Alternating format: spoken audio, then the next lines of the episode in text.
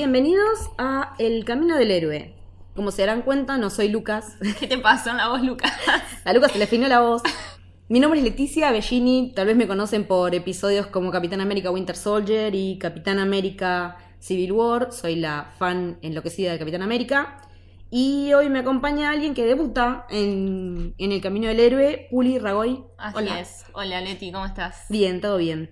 Primero tengo unas cuantas preguntas para hacerte. Upa. La bienvenida del Camino del Héroe ya la pasé Sí, y es tu momento.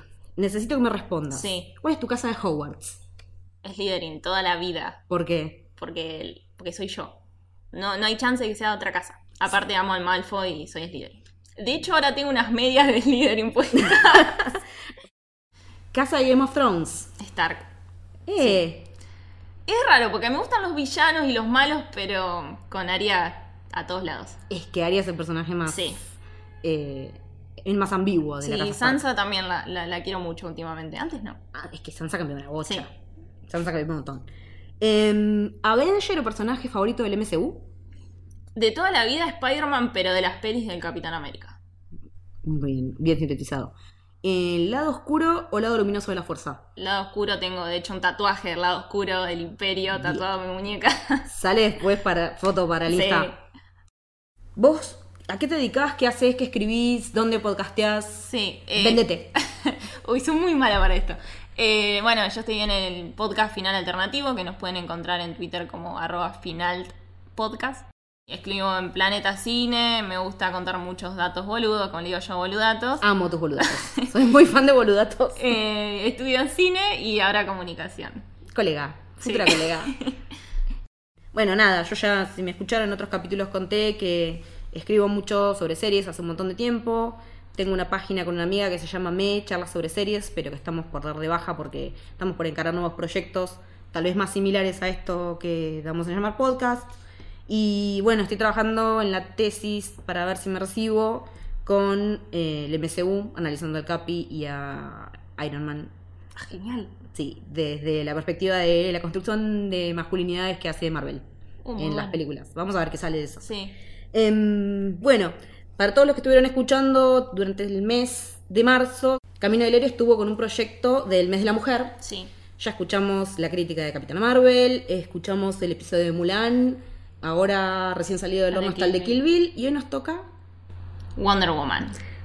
Súper necesario, o sea, no podía faltar Wonder Woman. No este puede mes. faltar esta No. película, no puede ser, porque cuando estuve buscando datos para ver, ¿sabes de qué año no teníamos una película con superheroína protagonista? ¿De cuándo? 2005 Electra. No, y, y la- lo que a mí me sorprende es que no se puede creer cómo un personaje tan icónico como Wonder Woman no tuvo su película hasta el 2017. Es que todavía seguía muy pendiente el tema de la serie, la serie Sí. sigue teniendo mucha vigencia. Sí, es que Wonder Woman no se puede despegar, bueno, ahora sí, pero lo de Linda Carter fue un boom en su momento. Un antes y un después. Sí, sin lugar a dudas. Y era muy difícil llegar a, a ese nivel. Yo creo que por eso se tardó tanto. Estamos diciendo que era una película necesaria. Sí. ¿Por qué necesitábamos tener a Wonder Woman? Yo creo que, o sea, las expectativas estaban muy altas por dos cuestiones. Primero en principal porque veníamos del universo de DC bastante fallido, que no se puede. Recontra Sí. fallido. Igual debo admitir que a mí me encanta Batman vs Superman. Soy consciente de los errores que tiene, pero Sí. la disfruté, no lo puedo evitar. Eh, veníamos de Man of Steel y creo que vamos a estar de acuerdo con que el Suicide Squad ni cuenta ni No sé qué es entra. eso. Sí, no. Eh, eh, eso fue una patinada. entonces necesitábamos como este aire de esperanza que venía con Wonder Woman. Aparte, habíamos visto los trailers en su momento y tenía muy buena pinta. Y por otro lado, y esto es más personal, pero creo que nos pasó a todo el mundo, eh, es una de las películas que más esperé en mi vida. Sí. Necesitaba ver a Wonder Woman en la pantalla. Creo que ya es un personaje que trasciende los cómics. Trasciende todo- los cómics, trasciende las generaciones. Tal cual. eh, va más allá porque es un personaje que tiene otro tipo de valores. Sí, Salvando las distancias, muy parecida al Cap. sí, sí. Tienen sí. muchas cosas en común. Y hacía falta ver a un personaje femenino que no fuera uno de los mismos tres que nos venían nombrando toda la vida. Pero como personajes femeninos fuertes que hacen falta, si tenés a Ripley, Sí. si tenés a Linda Sarah Carter, si tenés a Sarah Connor. A ver, ya pasaron 40 años de todo eso. Sí, si nombras a eso, estamos en problemas. Esa charla la tuvimos con Ana, con Ana Manson en. Twitter. Fue como, no puede ser que nos digan, sigan contentándose con esos mismos tres personajes Sí. que tienen 850 años. Y no entiendo por qué nadie menciona a Leia, pero bueno. También, no sé por qué. Porque creo yo que viene por el lado de que era una princesa, que alguien la tuvo que rescatar, que al final se termina rescatando sola. Sí. Aparte, esa, todo el mundo conoce a la Mujer Maravilla. Después puedes saber más Todo o menos de su historia, pero todo el mundo la conoce. Sí. Entonces, era necesario. Aparte, es parte de la Trinidad de DC. Tiene la que estar. Trinidad, Sí. exactamente. Es uno de los personajes de cómic más antiguos, porque surge en el 40-41 la primera publicación. Sí, hace un montón. Eh, bueno, entonces vamos a poner un poco de contexto en cuanto a que son fechas. Esta película se estrenó el primero de junio de 2017 en Argentina. Pertenece a la saga que estábamos diciendo hoy, a un universo en realidad, que es el universo de, cinematográfico de DC, al que costó también bastante darle nombre, Sí. porque siempre tiene, DC y Warner vienen con ese tipo de complicaciones. Eh, veníamos de este DCU desparejo y golpeado. Y a Diana no la conocemos directamente en su película. Ella ya la habíamos visto en Batman vs. Superman. Sí, pero. No como un cameo, pero más pero o tampoco menos. como una participación súper fuerte y presente. Apareció para pelear al final. Claro, fue como... un- eh, y para, para mojarle la oreja a Batman. Sí, Porque, a ver, básicamente. hola, sos Batman, sos el mejor detective del mundo y viene esta piba que no sabes ni quién es y te afana el pendrive. Sí. Es como que no fue muy... Sí, no, no. Hay muchos errores que la Sí. verdad que son bastante heavy.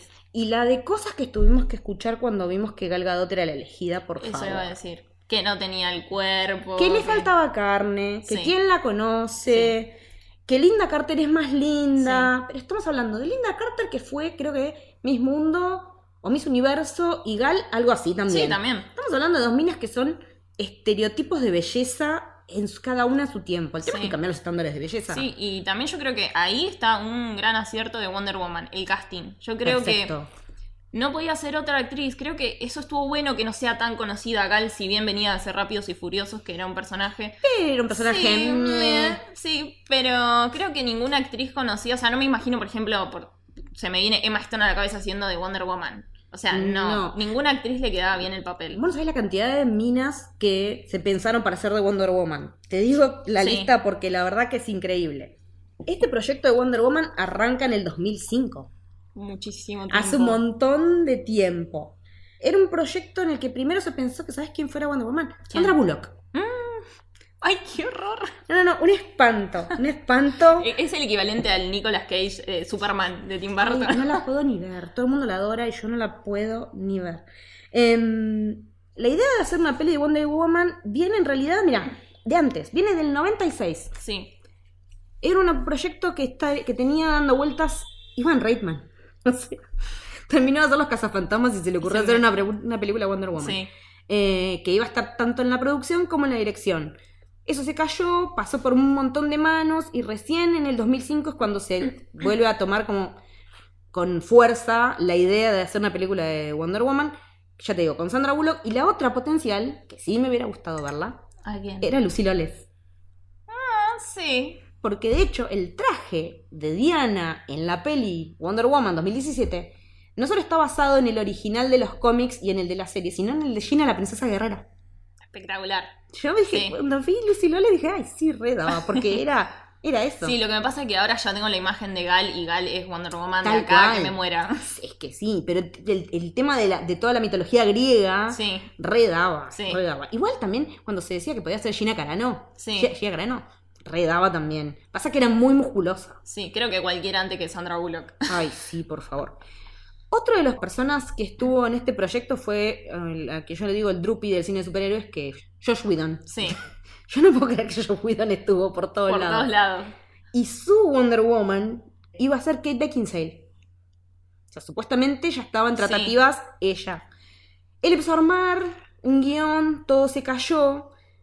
Y después él terminó diciendo que en realidad Kate Beckinsale era lo que quería el estudio, pero que él quería a Angelina Jolie. Sí, Angelina Jolie que justo ahora está nombrándose para el Marvel. Universe. sí. Em, Banco eso, banco.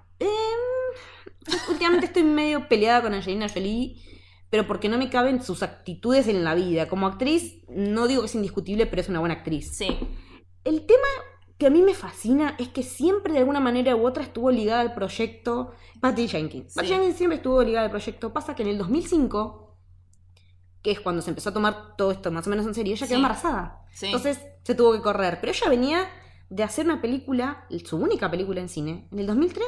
Sí. También con una mujer protagonista, Monster, ¿no? Monster, con Charlize Theron, Sí. que terminó ganando el Oscar a Mejor Actriz por esa película. Y después desapareció. Sí, estuvo, grabó algunos videoclips, Videoclips, con gente muy famosa. cortos. Sí, publicidades, pero del cine de lleno no. No.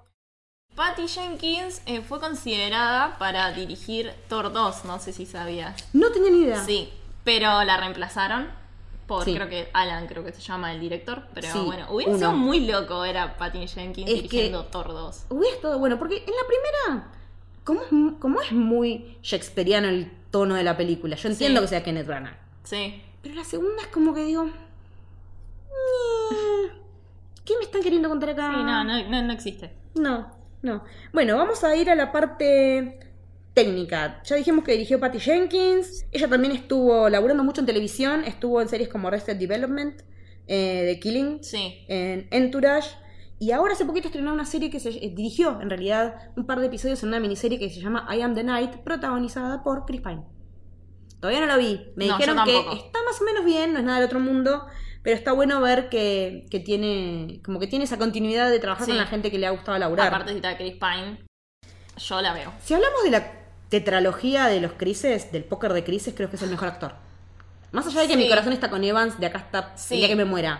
A nivel actoral, lo que hizo en Hello. High Water, Sí, impecable. se corrió de registro por completo. Cuando hace comedia, está muy bien. Es un tipo, me parece que es el más completo de todos. Sí, sin lugar a Y dudas. en particular me parece menos lindo. Y yo descarto a Pratt porque no lo puedo ni ver. Pero, porque sí, es un tipo que. Em, entonces es una mina que podemos decir que, si bien no tiene una gran trayectoria, tiene una, una cosa de decir, bueno, labura con personajes Sí. femeninos fuertes. Además, eh, leí un montón de entrevistas de que ella tuvo una infancia bastante jodida después que falleció el padre y que se internaba a mirar mucho cine, que de ahí Ah. salió su amor. Y miraba mucho eh, Superman del 78, si no me equivoco. es ¿es? que es una de las grandes influencias para esta película Claro. y tiene un guiño cuando Diana llega desde. Cuando llegan con Steve desde Temisquira a Londres. Sí, que ella la tiene que hacer como pasar desapercibida cuando le ponen los los anteojos. anteojos. Eso es un guiño específico a la peli del, de Sí, Richard Donner en el aparte- 78. Aparte que se, se siente como el corazón. Sí. El corazón se, siente y. Hay una continuidad, por más que sean películas que tienen 40 años de diferencia. Sí. Y que es muy contrastado con lo que veníamos viendo de DC Sí. antes. Sí. Y yo Eh, creo que ese es uno de los aciertos que tiene Wonder Woman. Como que podés empatizar. Sí. Son personajes con los que vos podés empatizar de alguna manera u otra, o con los que podáis. No decís, ah, yo hubiera hecho lo mismo, pero entendés por No qué están haciendo lo que hacen, o por qué están pasando por esa situación cuando en realidad no hace falta y eligen ir a Sí. encararla. porque, ah, hablamos así, pues estamos hablando todavía sin spoilers. Eh, el guion estuvo a, cargo de un montón de gente. Eh, con lo que le llaman el screenplay, que Sí. yo me imagino que es el guion posta, Sí, sí. fue Alan Heinberg. Que fue eh, su debut en cine. ah. Escribió varias cosas tipo cómics y eso, pero fue su primer debut de guion De largo. cinematográfico. Sí. Y después, como colaboradores en la historia están Zack Snyder, para variar, Jason Fox, y está acredita- eh, acreditado William Moulton Marston, que es el creador de Wonder Woman. En 1941 es cuando sale el primer número de Wonder Woman, en octubre, en el número 8 de una tirada que se llamaba All American Comics. Sí. Octubre de 1941 fue la primera aparición de Wonder Woman en los cómics. Bocha de tiempo. Tardamos un cacho. Sí, un poquito, pero Un llegó. poquito. Eh, la fotografía es de Matthew Jensen, que también trabajó en series como Game of Thrones, Sí. Ray Donovan y bueno, I Am the. Night, o sea que también vienen Sí, los cuatro fantásticos. Los Cuatro Fantásticos. Eh, y la música es interesante porque la hizo un tipo que yo hasta el momento desconocía, pero se llama Rupert Gregson Williams, Williams. que viene de la escuela de Hans Zimmer, Sí, que va a ser la música de Wonder Woman 1984. sí. Y yo dije, Y como, aparte la "Ah". música me encantó de la película. Y aparte hizo cosas que yo no me hubiera imaginado. Él hizo la banda de sonido de Hawks Ridge, Sí. De Click, creo que también. de Aquaman, bueno, ahí Sí. estaba, de High Fidelity, Sí. Cuando Vecinos dije- invasores. Vecinos Invasores, eh, y también hace la música de The Crown, Sí. de esa serie maravillosa de Hermosa Netflix, de la que serie. estamos esperando la tercera temporada con la flamante ganadora del Oscar.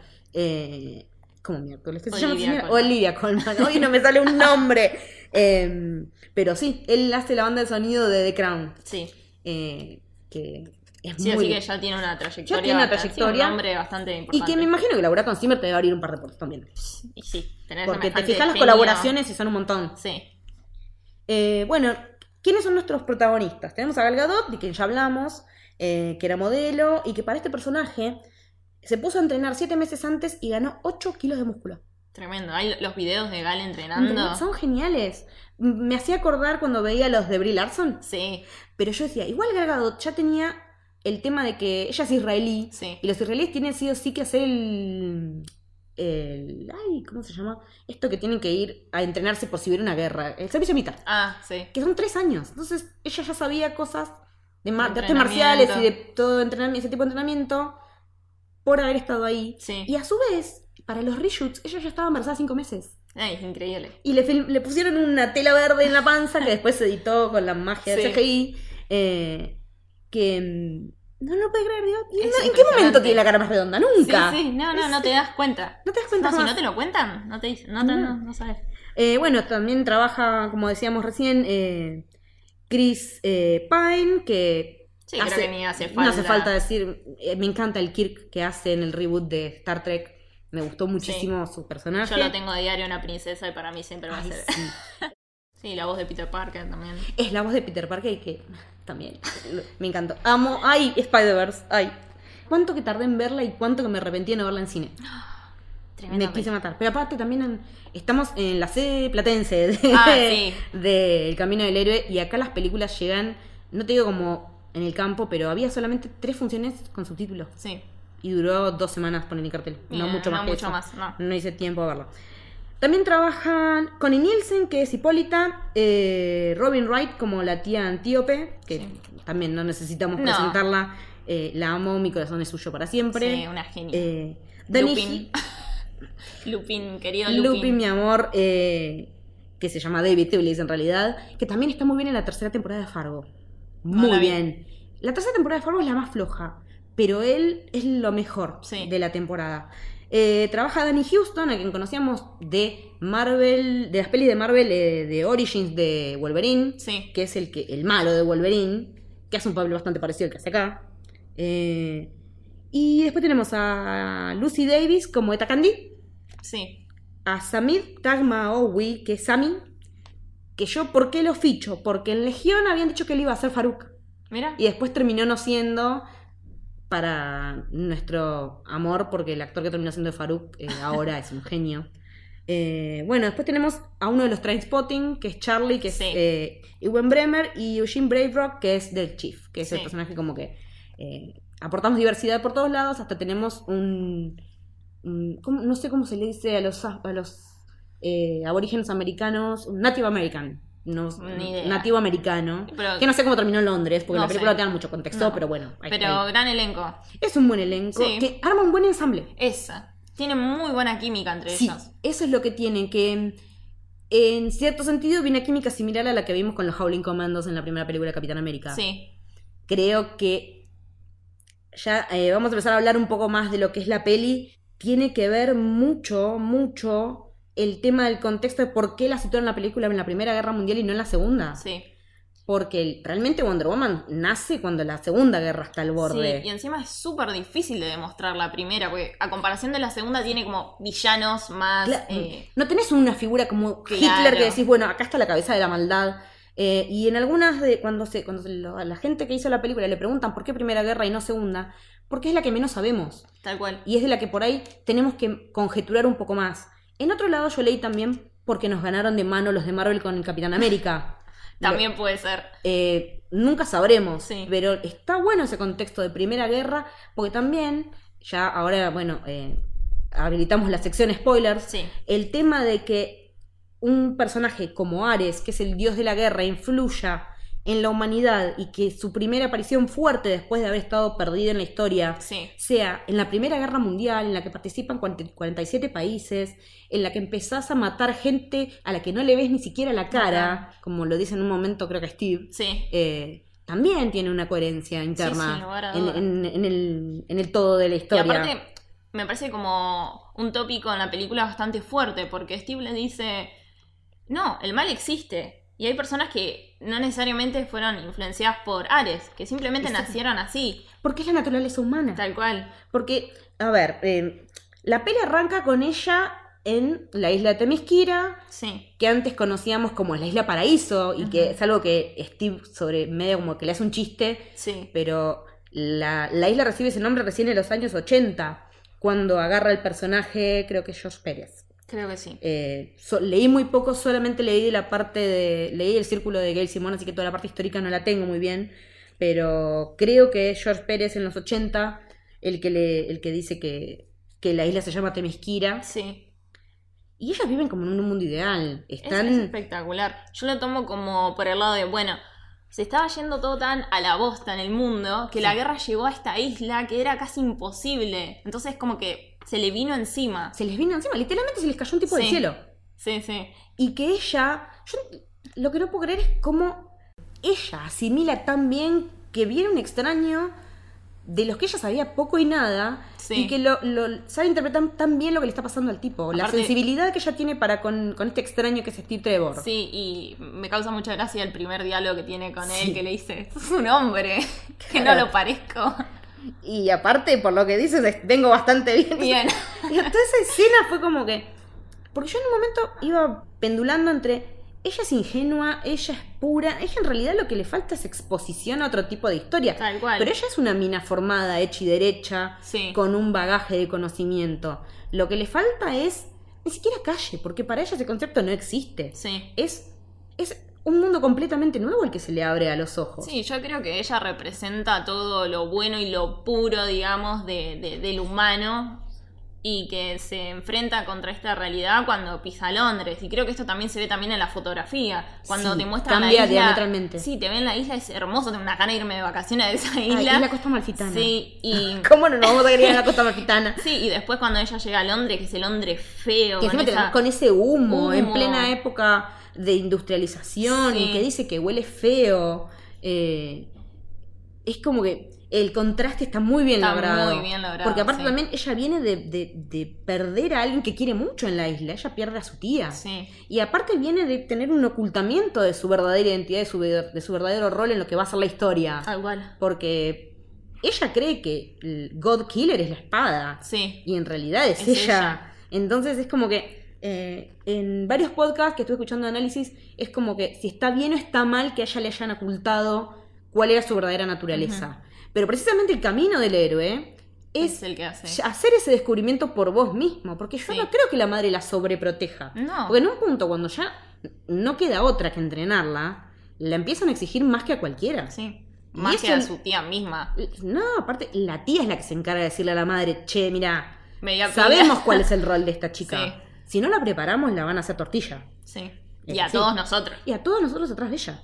Aparte, fuera de contexto, en un lugar extraño, viendo cómo la guerra tiene repercusiones reales sobre gente real, sobre niños, sobre mujeres. Sí. Que eso sea lo que, lo que ella descubre, a la vez que descubre cómo, cómo reacciona ella ante todo eso. Sí. Es lo que está bueno. Sí, la motivación que tiene es impresionante. Cuando viene la, Sí. la mujer que le dicen, estamos perdiendo todo, no tenemos, nuestros hijos No están tenemos muriendo, no tenemos nada. No tenemos nada. Eh, no tenemos para comer. Eh, incluso cuando. A mí me llamó mucho la atención cuando ella va conociendo los distintos integrantes del grupo, Sí. de los que van a ser después, la- como la task force que la va a ayudar a ella en alguna manera, de alguna manera a cumplir su misión. Cada uno tiene un problema particular. Porque Sí. Sammy dice que él quiere ser actor, pero es del color equivocado para ser actor.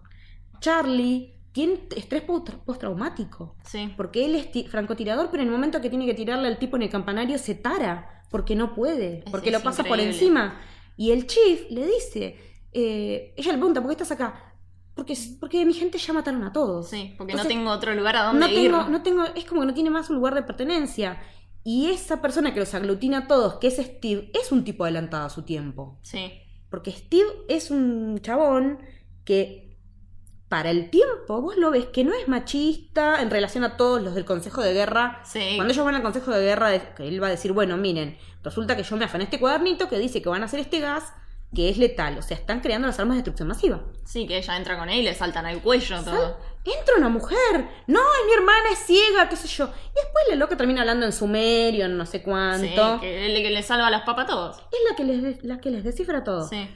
Pero él está abierto a todo eso. Él en ningún momento la trata ella como inferior por ser mujer. No, Primero porque las vio pelear en la isla. Primero porque lo salvó. Primero, exacto. Primero que hubo una subversión de roles Sí. y que no es la damisela en la damisela en apuro, sino que es al revés. Yo creo que ya con esa escena resumen la importancia de Wonder Woman estos días. El cambio del rol de la mujer en esta clase de películas. Estamos acostumbrados a ver a la chica que está gritando en la torre del edificio esperando que venga el héroe y la y salve. la salve. O que venga y le dé un beso, o que Sí. le desataque la manzana, o que se suba a través del pelo. Sí, sí. Eh, entonces, y Diana siempre fue eso. Porque el creador, Marston, ya era feminista. Sí. Porque el tipo cuando creó a Wonder Woman ya estaba pensando, primero que tenía una relación abierta. Sí. O sea, eh, físicamente crea a Wonder Woman combinando a su mujer y a su, A su amante, amante. que a su vez vivían todos en la misma casa. Sí. Eh, los rumores dicen que es el tipo que inventó el detector de mentiras, que de ahí viene el lazo, después parece que medio como que lo desmintieron, pero bueno, como que la idea vendría de ahí. Era un tipo que ya venía con una cabeza feminista. Entonces tiene sentido que Steve sea así en la película, no en los cómics, porque en los cómics es bastante más otro Cerrado, personaje este, sí. sí. Pero en la peli tiene sentido. Y tiene sentido más cuando sabemos, cuando sabemos que, si bien la historia no la escribió, pero metió mucha mano, Patty Jenkins, que es mujer. Que es mujer. Entonces te das como mucha cuenta de... Es algo que, se ve en la manera de filmar Sí. y que se ve en el vestuario. Eh, vos ves que el tipo de plano, cuando están luchando las Amazonas, es una escena de lucha en la que están peleando personas que resulta que son mujeres, Sí. con ropa adecuada para la lucha. Tal cual. Y bueno, tenés el plano en contrapicado que le muestra el culo con la pollera a 10 centímetros, como nos pasa cuando vemos las primeras películas de los Avengers con la Black Widow. Sí. Y nos pasa cuando vemos eh, la Liga de la Justicia. ¿La Liga de la Justicia es? En la que aparecen las Amazonas de vuelta. Sí. Que ahí tienen toda la pollera más corta y que el plano del culo también lo tenés. Y te das cuenta que él está filmando a alguien que no es una mujer. Que no es una Que no mujer. está dirigiendo a una mujer ese tipo de. El cómo te muestra una mujer en batalla. Sí. Y eso es re importante. Porque Súper yo, importante. antes de leer nada, cuando vi la peli y la fui a ver el primer día que cuando estrenó, me di cuenta enseguida. Sí. Me di cuenta enseguida de cómo estábamos teniendo otro tipo de mirada Mira. desde el detrás de cámara. Sí, eso está buenísimo porque se ve de todos los puntos, como decías, de la cámara, la puesta, la caracterización de los personajes, Eso. los diálogos. Es- Porque aparte, es una película que es crítica, Sí. pero no va al hueso. No. No va al hueso como va hoy Capitana Marvel. Pero porque los tiempos son otros. Pasaron dos años, pero en realidad pasó más. Mucho tiempo en el Porque medio. pasó mucha agua bajo el puente. Porque ya se dieron muchas discusiones. La famosa deconstrucción de la que hablamos y que a veces nombramos como si fuera algo fácil o como si fuera algo que todo el mundo puede hacer. No es tan sencillo. No. Porque en el medio también tuvimos el quilombo de Harry Weinstein. Sí. Porque sabemos que algunas actrices de esta que estuvieron en esta película también tuvieron sus mambos con Weinstein. Creo que es Robin Wright tuvo su Sí. problema. Sí, ella tuvo. Nicole Kidman, que si bien no está en el proyecto, también tuvo su problema. Eh, sabemos que Brie Larson tuvo su, su problema. Jennifer Lawrence. O sea, estamos hablando de todas actrices de gran talento Sí. que han ganado premios, que han trabajado en personajes de superhéroes. Por eso las pongo más o sí. menos en el mismo, en el mismo grupo. Escuché un podcast que analizaba que decía como que está bien porque Wonder Woman hace la crítica, pero no se va al carajo. Y digo, ¿por qué no irnos ¿Por al carajo? Tal cual. ¿Por qué nos tenemos que estar resguardando de lo que decimos como si fuera que alguien va a venir y nos va a retar porque estamos mostrando tal cosa de Sí. tal manera en tal película? ¿Por qué? ¿Porque nos van a venir a bardear como la bardean a Brie Larson? Sí. Entonces, que igual le cerró la boca a todos y la taquilla la rompió. y que aparte hizo esa maravilla de anticipación con el tema de la sonrisa. Sí. De sonreí más. Eso fue espectacular. Porque yo cuando lo vi en la película fue como que dije, me está jodiendo. y después a ella le preguntan, pero eso lo hicieron después en los reshoots. No, no, No. no, no. Eso era de antes. Sí. Esto es un, un guiño a Camito que la otra vez posteó algo en, en Instagram y yo se lo robé porque eh, era la charla, este, los steals de esa charla. Sí. Y digo, y es realmente así. Entonces, Wonder Woman llegó para abrir un camino y lo que vino a hacer Capitana Marvel fue meterle, más. Meterle. Y, y venir a profundizar y venir a dar una, una, una conversación que nos veníamos debiendo. Sí. Porque nos encanta el MCU, pero hermano, tardaron 10 años, años. en darnos una película con una protagonista. Tuvieron una, una coprotagonista femenina a la que nunca le dieron un nombre. No. La primera protagonista mencionada en el MCU en un título de una película es The Wasp, Sí, que en la película no le dieron Que la mucha película me. Sí. Y que en realidad es una de las, de las que forman los Avengers, es una de las fundadoras.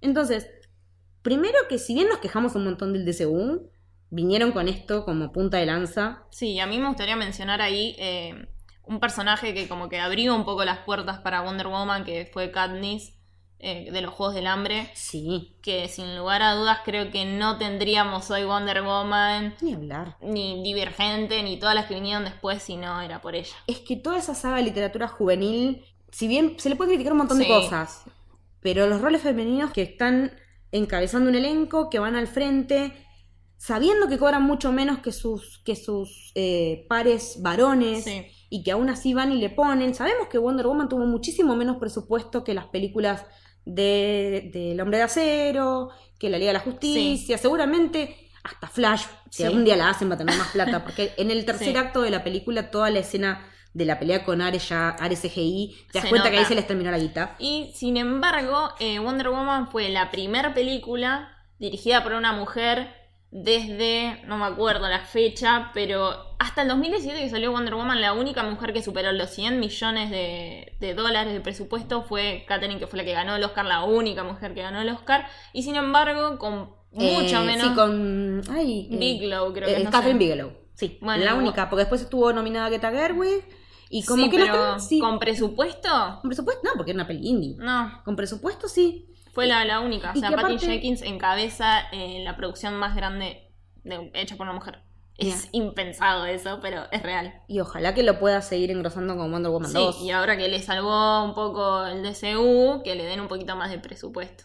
que le den presupuesto y que le den también más proyectos. Porque eh, vi que ahora estaban como, están como con esto de James Gunn, de que se fue, de que volvió, Mm. pero que parece sí, que sí, que va a ser eh, Suicide Squad.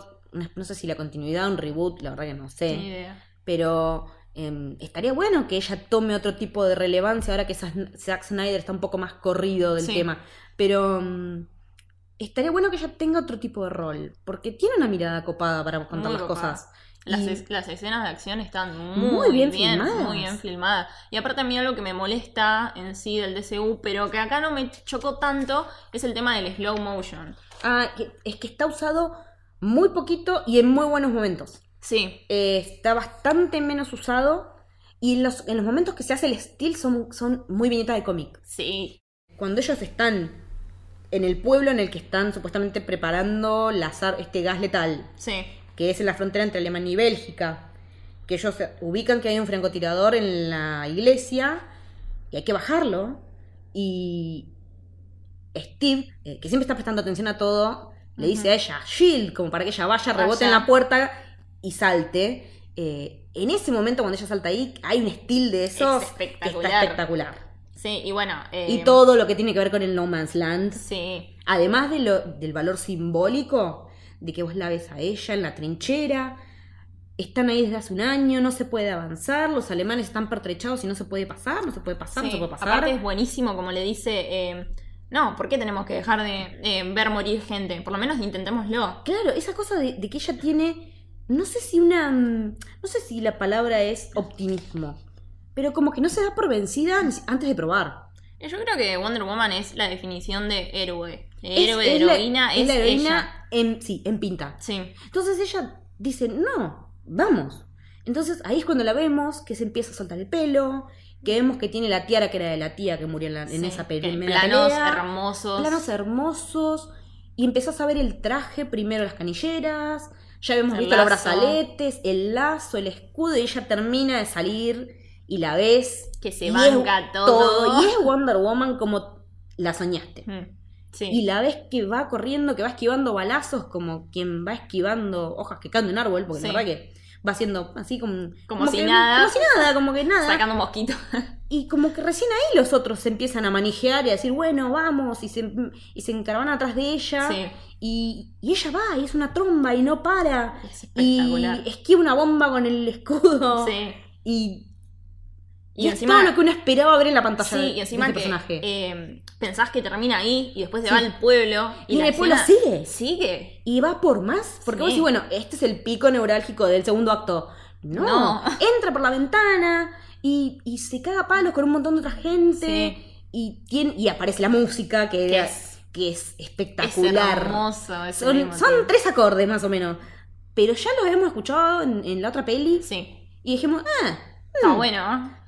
Y cuando lo ves acá, dices, sí, está Sí. perfecto. Y me quedó entre las más escuchadas de Spotify de Sí, 2017. a mí también. Yo creo que hasta la tengo, la tenía de alarma, la tuve un par de meses de alarma. La, sí, la gastamos. Sí. Entonces, y, y, a, y a su vez, todo lo, el planteo que viene a partir de ese momento. Eh, eh, y, del, y esa relación que decíamos que termina de desarrollarse con Steve y con Steve empezándolo, empezando a intentar, por lo menos que ella se dé cuenta, que Ares no es Ares porque sí y que el mal en el mundo está personificado en el dios de la guerra. Sí, Que la naturaleza humana que ella hasta el momento, de la que ella solamente hasta el momento había escuchado hablar, sí. es la que tiene intrínseco todo esto.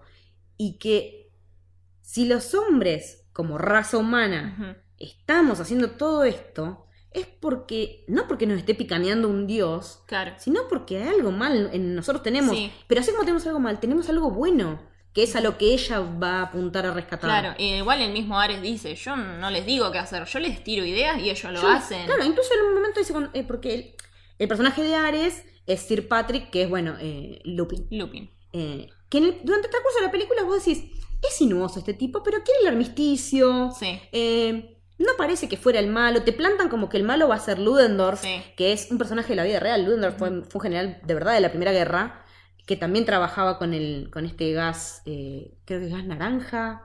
No me acuerdo cuál de los gases eh, asesinos es. Sí. Uno apuesta que va a ser ese. Porque aparte es un actor al que tenemos visto, Ya que tiene malo. cara de malo, que ya lo habíamos visto en Wolverine que era malo. Sí. Sí, Y ya al ot- cuando lo matan rápido decís, che, algo raro hay acá. rápido, decís, lo mata, la guerra sigue. Y de repente aparece Sir Patrick. Sí. Yo no me lo vi venir, Yo sinceramente. tampoco. Después todo el mundo me decía, no, no, no, yo en un momento no me di cuenta, No. nunca.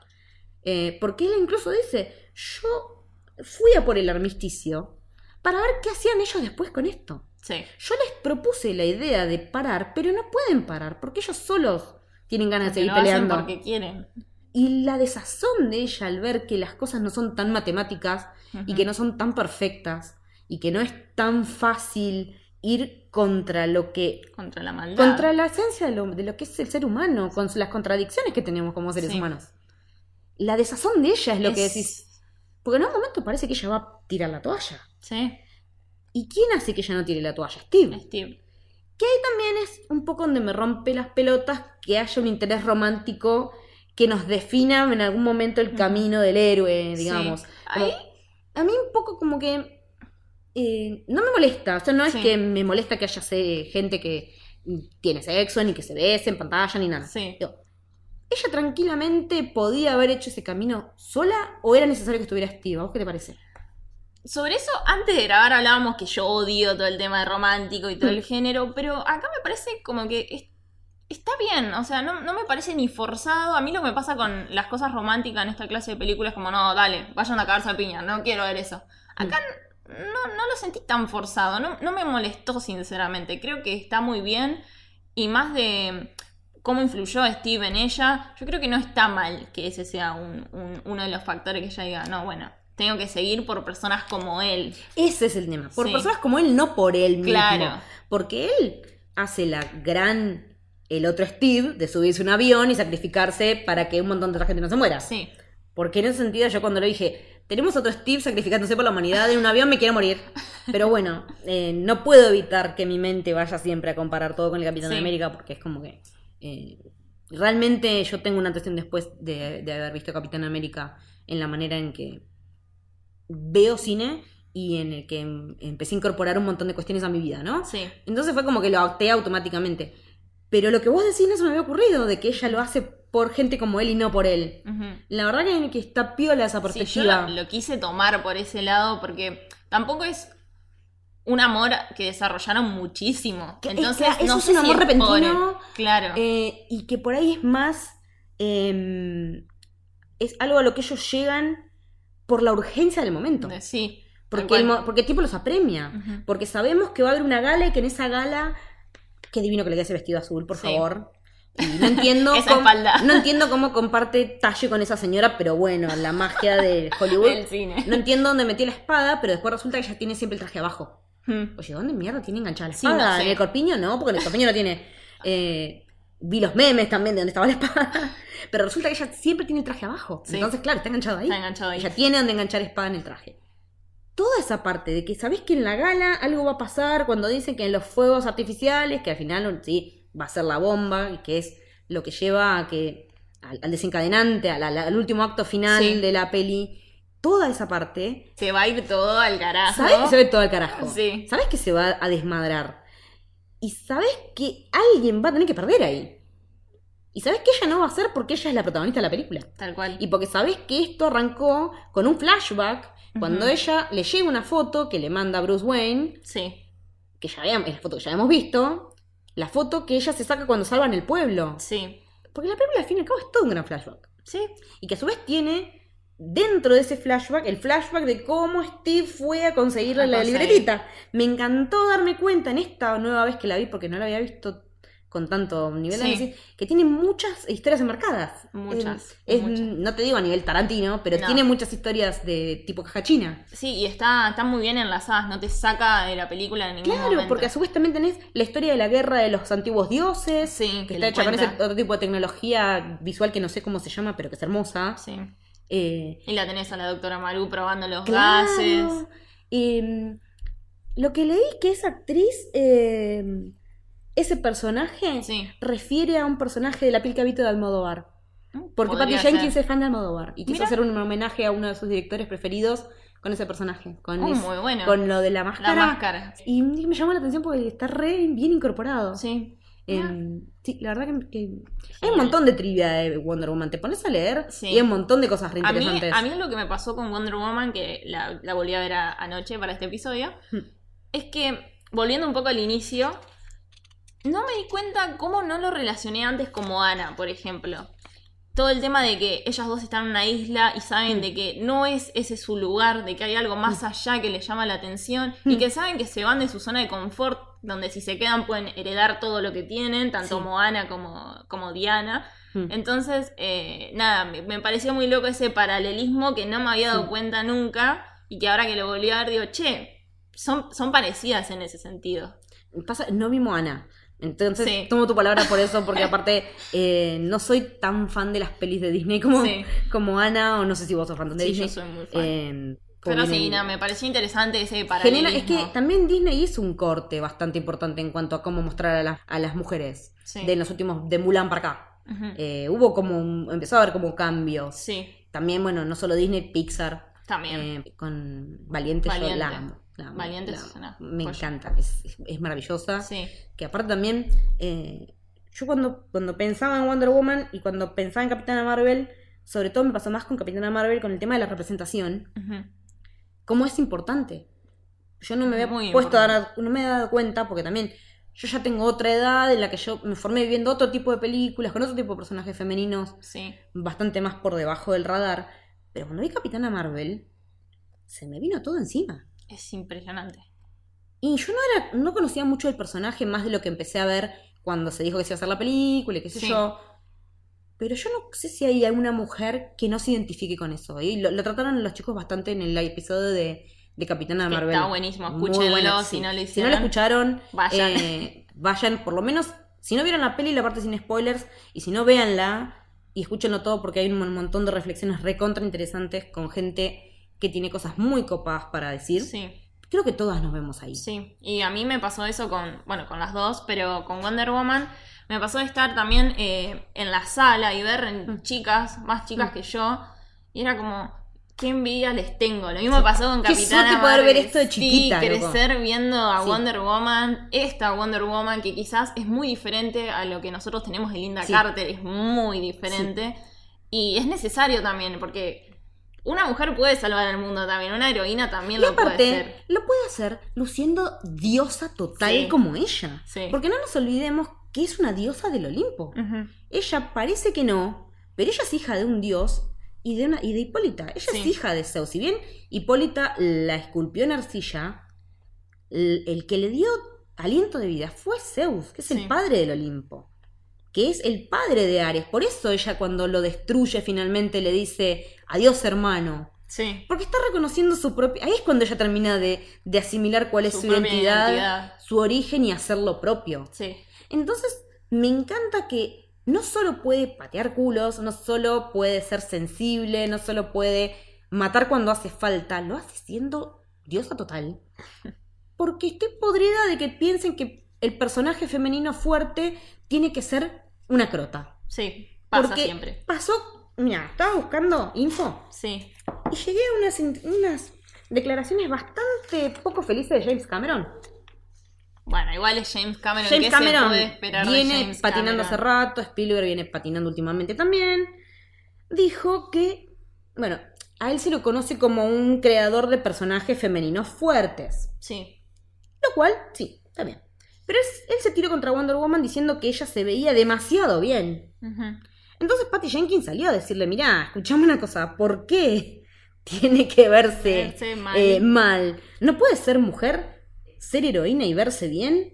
Eh, entonces, bueno, no, pasa que yo cuando elegí el look de Sarah Connor, lo que quise hacer fue desexualizarla, Claro. porque me quería enfocar en su personalidad. Y decimos, por lo menos yo me pregunto, ¿nosotros nos fijamos menos en la personalidad de Wonder Woman porque ella esté con pollera y en strapless? No, Yo la verdad que a mí no me calienta. no, no. En el único momento en el que yo medio como que me cuestiono cuando veo la peli, claro, si es un minón, es cuando está, cuando se va a comprar ropa Sí. y que va con Eta Sí. y que le dice, esto es lo que llaman armadura ustedes, que es un corset. Y Eta le dice, no, eso es para esconder la panza. Panza. Eh, ¿Y por qué hay que esconder la panza? Y porque eso so- solamente alguien que no tiene panza diría porque hay que esconder la panza. Sí. Y eso es re así. Porque Sí. no es lo mismo tener el cuerpo que tiene Eta, que es más parecido al mío, que tener el cuerpo de, de. Sí. que es una mina que mide unos 78. Y que Patty Jenkins dijo que ella especialmente quería eh, mostrar las piernas. Las piernas, sí. Porque son las mejores piernas que vio. Claro. Pero entonces digo, ¿cuál es el problema? No, ninguno. ¿Por qué tiene que venir alguien a decir, ay, no, che, tu personaje está muy sexualizado? Que no. Encima James Cameron. James, James Cameron, dejate de joder, Déjame de joder Titanic, o sea, hola. Píntame como una de tus chicas francesas. Sí, sí, A sí. ver, estás mostrando una mina plenamente en bolas en la película.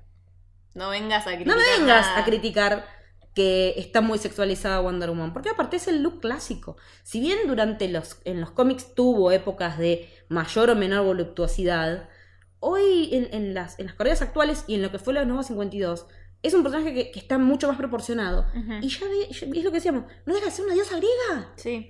Aparte es Gal Gadot, chicos. Se ríe y se cae el cielo. Es O sea, hermosa, es hermosa. Sí. Y no hay con qué darle. Y que, y que todo eso esté puesto a la, en pos de contarnos esta historia, de que ella tenga esa sensibilidad y que el amor, no el amor romántico, sino el amor realmente que sentimos por, por los demás como personas que habitamos esta tierra, que eso sea lo que la mueve, Sí. aun cuando parece que todo se va al tacho, Sí. es, fenomenal. Sí, es que Cameron pone el enfoque donde no va. O sea, Sí. es, es lo menos importante, qué sé yo. Me está mostrando una película que esperamos Sí. mucho. Tiene una mujer súper poderosa que, que hace las cosas por el amor al otro. No me venga a criticar de la pollera o de las Claro, piernas. es como- que tal cual. Es que el que va a fijarse eso es porque no ve a la mujer más que como eso. Tal cual.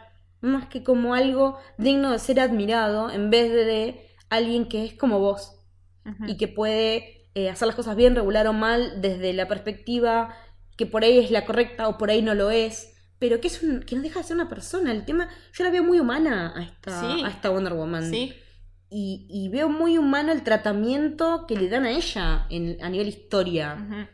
Y- es, es, es buenísimo.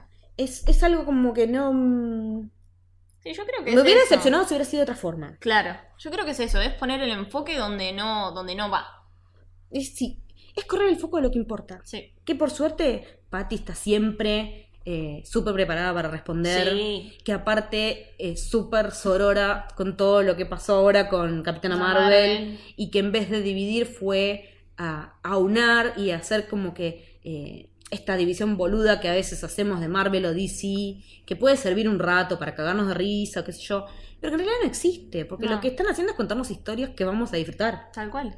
y que nos- y que nada, como James Gunn mismo, que un día estaba en una empresa y el otro estaba en la otra y ahora vuelve y está todo bien. Sí. Se trata de que disfrutemos toda Aparte esa se puede disfrutar las- ambas historias sin ponerse en ese lugar. Totalmente, totalmente. No, no- es esa cosa maniquea de querer picanear un Sí. fandom contra el otro, o de que en los fans de una van a hacer mierda en Rotten Tomatoes a la otra, Sí. porque también Wonder Woman antes de que saliera ya habían dicho que era mala, Sí. y ya le habían hecho bolsa en, el, en el tomatómetro, qué sé yo, y después nada que ver. Aparte festejemos que queríamos a estas mujeres en la pantalla, Totalmente. festejemos que las tenemos ahora, no nos Feste- pongamos a dividir. Y, y- y demandemos y exijamos más. Tal cual. No nos quedemos en el molde, En no el- nos quedemos en que durante 40 años tuvimos una tanda, ahora tenemos a otra y van a tener que pasar otros tantos años para que venga otra. Que sea una continuidad, que sea un crecimiento y un aportar y, y que vayan apareciendo nuevos personajes femeninos como hoy nombrabas a Aria o como Sí. decíamos a Sansa que tiene un, un camino parecido. Eh, su madre con sus errores y aciertos también, También. tuvo un- una importancia, más allá de que Catelyn Stark no es de mis personajes preferidos, pero también tuvo un avance. Eh, y en un montón de historias y de sagas que también nos falta ver. Rey misma en Star Wars, Sí. a la que también le dan con un palo feo. Sí, yo creo que es un buen camino que se está comenzando de a poquito con estas cosas que mencionábamos recién, pero que falta. Como decías, Falta. hay que exigir y nada. Hay que bancar este tipo de Sí. proyectos, hay que ir a verlos al cine, Sí. hay que charlarlos, hay que darle espacio, porque eh, nada, para mí está re bueno que nos hayan invitado, nosotras que somos Sí. dos mujeres, a hablar de esta película en particular. El camino siempre tiene voces femeninas, a veces incluso son más que las que masculinas en estudio. Entonces es como que eh, vale la pena escuchar lo que todos tenemos para decir, lo que todos tenemos para construir entre todos. Porque no se trata de, bueno, lo que dicen las minas, bueno, lo que dicen los tipos. Claro. Está bueno que esto sea una comunión y que todos nos pongamos a pensar, porque no es que vamos a ganar nosotras, no se trata de quién gana, sino de que todos estemos mejor. Sí, y, y de verse todos representados en el cine. Exactamente, que todos podamos ir a ver una peli y que como le pasó a la comunidad negra con Black Panther, puedas ver a alguien como vos en el cine. A nosotras como nos pasa con Wonder Woman, me imagino que pasará con gente de otros tipos de comunidades. Sí, Pero suma todo lo que sume Sí. y todo lo que haga que nos sintamos mejor y que podamos entendernos unos más a los otros y, y que eso genere un diálogo más que una disputa, sirve, y se suma. aplaude. Totalmente. Es, es, creo que es lo que, lo que más vale la pena de, de ponernos a hablar de estas cosas. Que, que sí, que un montón de gente da por. eh, ah, películas de superhéroes, ah, no aportan con nada, ah, qué sé yo. Mm, es Sí. ir a la fácil. Tal cual. Eh, hay, que, hay que estar atento y receptivo. Sí, te puede gustar más o menos algunas cosas, como pasa con todo, pero creo que es importante. Exactamente, puedes tener tus preferencias, pero se generan debates muy piolas. Sí, Para eso también nos gusta que nos cuenten historias. tal cual. Para disfrutarlas, para compartirlas y para que eso sea disparador montón de otras cosas. Sí. ¿No? Y es lo lindo del cine. Es lo lindo del cine, Sí. es lo lindo de las series, de los libros, de... mm, Bueno, hoy, antes de empezar estábamos hablando de los podcasts también que cuentan eh, ficciones, Sí. que también muchos van a pasar a, a la tele ahora. Todo lo que nos cuente historias y nos, y nos ayude a, a pensar en otros mundos y, y- No sé, está buenísimo. Sí. Bueno, ¿alguna recomendación que tengas, que quieras hacer relacionado a Wonder Woman o a algo que tengas ganas de nombrar? Capitana Marvel. Ya que estamos, vayan a ver Capitana Marvel. Eh, y no, eso. Em, bueno, yo leí El Círculo, que es uno de los, una de las historias de reboot del origen de Wonder Woman, eh, que fue parte de los nuevos 52 de DC, que salió en una colección que creo que sigue saliendo, de una- la colección de tapa negra de, de DC Comics, que es con guion de Gail Simón, que cuentan todo bien la historia. Está bastante basada la película en esto, sobre todo la parte de cuando Diana la moldean en arcilla, todo eso está Sí. bueno. Eh, tiene unos dibujos muy copados que son de Terry Dodson y Ron Randall. Pero bueno, Gail Simón tiene, es una mina que escribe unos- unas historias muy buenas de cómics. Mm, Tiene una unos-. Sí, tiene unos runs de, de Batwoman. No, Sí. de, de Batgirl. Ay, ahora me entró la duda. Mm, yo son dos personajes que me confundo. Bueno, se puede googlear. Y es muy interesante seguirla en Twitter. Porque es re bocona. Sí. Y viene, y viene a Argentina seguido y le encantan los churros. Y vos le hablas de churros por Twitter y seguro te contesta. Y le cierra la boca a todo lo que critican. Ni hablar. Eh, bueno, esto fue un camino más o menos eh, desparejo, pero, Pero fue. pero divertido de Wonder Woman. Eh, ¿Tus redes? Eh, arroba puli-ragoy en, en Twitter. Y en Instagram es puliragoy. Eh, bueno, yo soy en Twitter, creo que lo cambié hace poco, entonces no me acuerdo el handle porque me cambié el apellido al de mi marido ficticio.